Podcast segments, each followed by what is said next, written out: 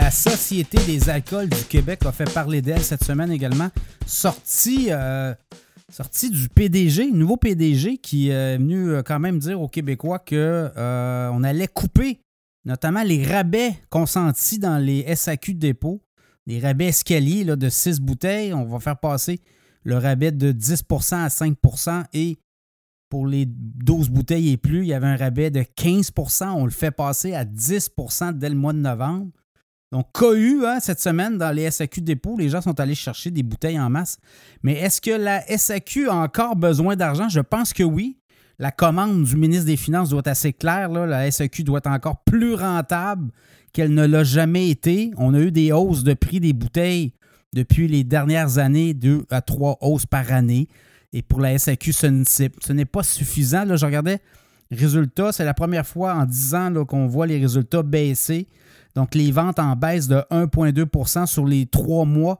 Dernier trois mois, vente de 902,5 millions de dollars et 301,3 millions de profit net. Donc, c'est une marge bénéficiaire d'à peu près 30% 7,5% de baisse sur la rentabilité. Donc, on comprend que même dans un monopole, même dans un environnement très bien contrôlé où il n'y a pas d'éléments de compétition, ben on perd de l'argent. Donc, vous voyez, les habitudes de consommation. Si on regarde le panier moyen d'achat dans le dernier trimestre, ben on, est, on en baisse de 4,4% On achète en moyenne pour 62,51 à chaque fois qu'on va à la SAQ, le panier moyen d'achat des euh, clients de la SAQ versus 65,40. Donc, l'effet inflation est là aussi. Les Québécois le sentent. On achète moins d'alcool et la population vieillit aussi. Donc, euh, il y a ce, contexte-là qu'il faut mettre en, lien aussi.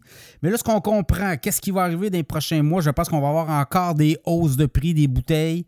On va travailler davantage avec les fournisseurs pour aller euh, compresser les prix payés et en redonner plus au gouvernement que dans les poches des consommateurs. Quand on regarde, on fait les analyses de coûts des prix des bouteilles. Encore une fois, les Québécois sont ceux qui paient les prix des bouteilles parmi les plus élevés en Amérique du Nord. Regardez, faites les comparaisons avec l'Ontario ou ailleurs. Les prix des bouteilles de vin sont très élevés au Québec et euh, ça ne cessera pas là, comme phénomène. Autre chose, ben, euh, on dit que est-ce qu'on pourrait fermer des SAQ? Il y avait des scénarios qui étaient sur la table de peut-être compresser le réseau. Euh, on voulait aller en ligne. les ventes en ligne sont en baisse. Les ventes en ligne sont en hausse partout. Tous les commerces qui sont en ligne voient exploser, exploser leur vente en ligne, mais pas la SEQ. Je pense que c'est un concept qu'on comprend mal. Livraison, est-ce qu'on pourrait offrir une livraison gratuite en haut d'un certain montant d'achat? Euh, encore là, on a beaucoup de difficultés. Alors, la SEQ devra se moderniser aussi. Des caisses rapides, moins de travailleurs. Est-ce qu'on est là aussi? On est en train de négocier une nouvelle convention? Euh, on dit que ça traîne en longueur. On le voit dans les SAQ, les, euh, les commis, les employés n'ont pas leurs habits, on travaille en moyen de pression. Donc, qu'est-ce qu'il y a pour les prochaines années? J'ai regardé un peu la SAQ très rentable. Il y a quelques années, on était à 1 milliard de profit net, puis 1,2. L'an passé, 1,4 milliard. Et je pense qu'on s'en va vers le 1,5 milliard prochainement. Donc, en 2022, c'était 1,35 milliard. Donc, 1350 euh, millions de profit net. Et là, on s'en va vers le 1500 millions. C'est l'objectif. Donc, ça va être à suivre. Le gouvernement a passé ses commandes. On veut avoir plus d'argent des sociétés d'État.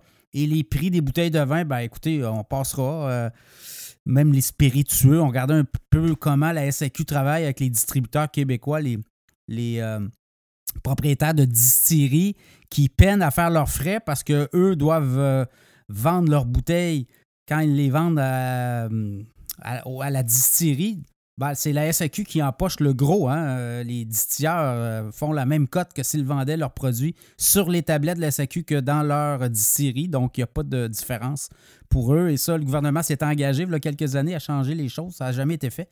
Donc, euh, pour les distilleries, là aussi, il pourrait avoir des fermetures. On le voit, là, c'est très, très complexe comme dossier, mais c'est, ça peut être douloureux. On a investi des millions de dollars certaines distilleries. Puis là, on a de la misère à arriver. Donc, peut-être là aussi des décisions économiques seront à prendre.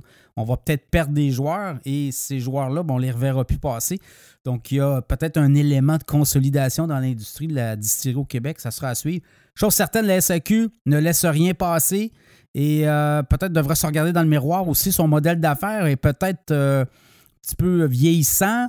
livraison en ligne, moins de succursales peut-être aussi, plus de, succursales sans caissier, donc des caisses rapides donc là, il y a des économies de coûts importants aussi à faire dans le réseau. Je pense qu'on est peut-être dû pour euh, un rebrassage d'idées à la Société des alcools du Québec.